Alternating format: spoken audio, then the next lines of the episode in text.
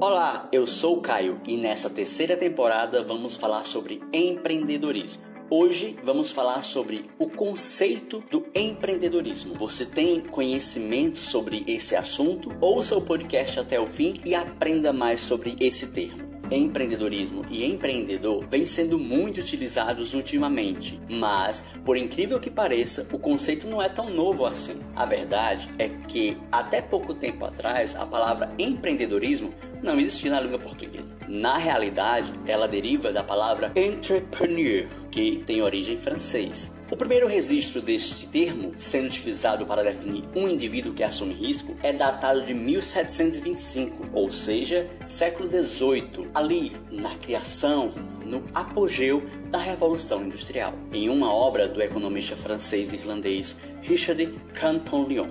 Agora que conhecemos a origem da palavra, vamos em busca de entender a origem do conceito. Agora que conhecemos um pouco sobre a origem da palavra, vamos tentar entender o conceito de empreendedorismo. Para tentarmos entender como tudo isso aconteceu, voltamos um pouco mais no século XV, na baixa Idade Média, ali nas cidades feudais. Empreendedores eram aqueles que naquela época gerenciavam grandes projetos de produção, exemplos como fortificações, catedrais, castelos, obras arquitetônicas que mexia muito com o lado inovador dessas pessoas. Então, naquela época, empreendedor era voltado para esse tipo de pessoas, né? Que tinha essa noção de o que era algo novo, algo inovador. Posteriormente, vemos no final do século 17 e começo do século 18, o termo empreendedor começou a ser utilizado para definir aquele que assinava os contratos, ou seja, assumindo para si lucros e prejuízos, resumindo, riscos. Então, nessa época foi necessária que notassem o interesse dos proprietários individuais, onde eles compravam coisas a um certo preço para vender a um preço incerto, assumindo os riscos, que poderia dar certo como também não poderia dar certo. Então, para ele, esse tipo de pessoa era chamado de empreendedores. A partir do século XVIII, principalmente por conta da Revolução Industrial, os empreendedores passaram a ser grandes inventores, ou seja, eles se aventuravam em suas descobertas científicas. Foi aí que nasceu a distinção clara entre empreendedor e capitalista.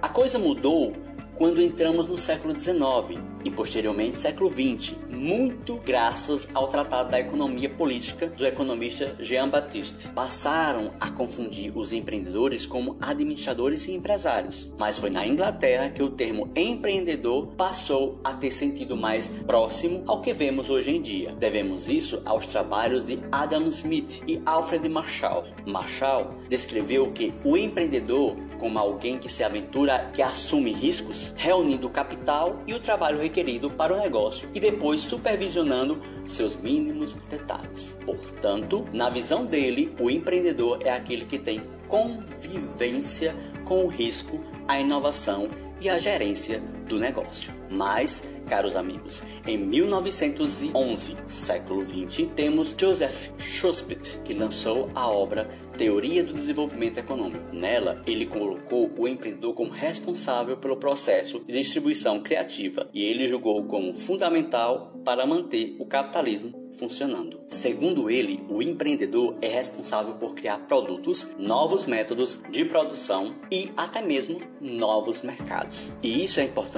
para a sociedade, pois essas criações promoveram inovação. E finalizando o contexto, depois dessa viagem no tempo sobre a sua termologia do nome empreendedorismo, temos que entender que o empreendedor já teve várias definições diferentes ao longo do tempo. Então, o conceito ele é sempre relativo em relação a isso. E hoje em dia o termo é cada vez mais utilizado para definir pessoas capazes de identificar problemas, oportunidades e encontrar soluções inovadoras. Se gostou desse podcast, acesse o nosso blog administraçãoconexãocafé.blogspot.com. Tivemos como referência o site www.empreendernomundo.com.br. Nos siga no Instagram, arroba Conexão com Café e até o próximo podcast.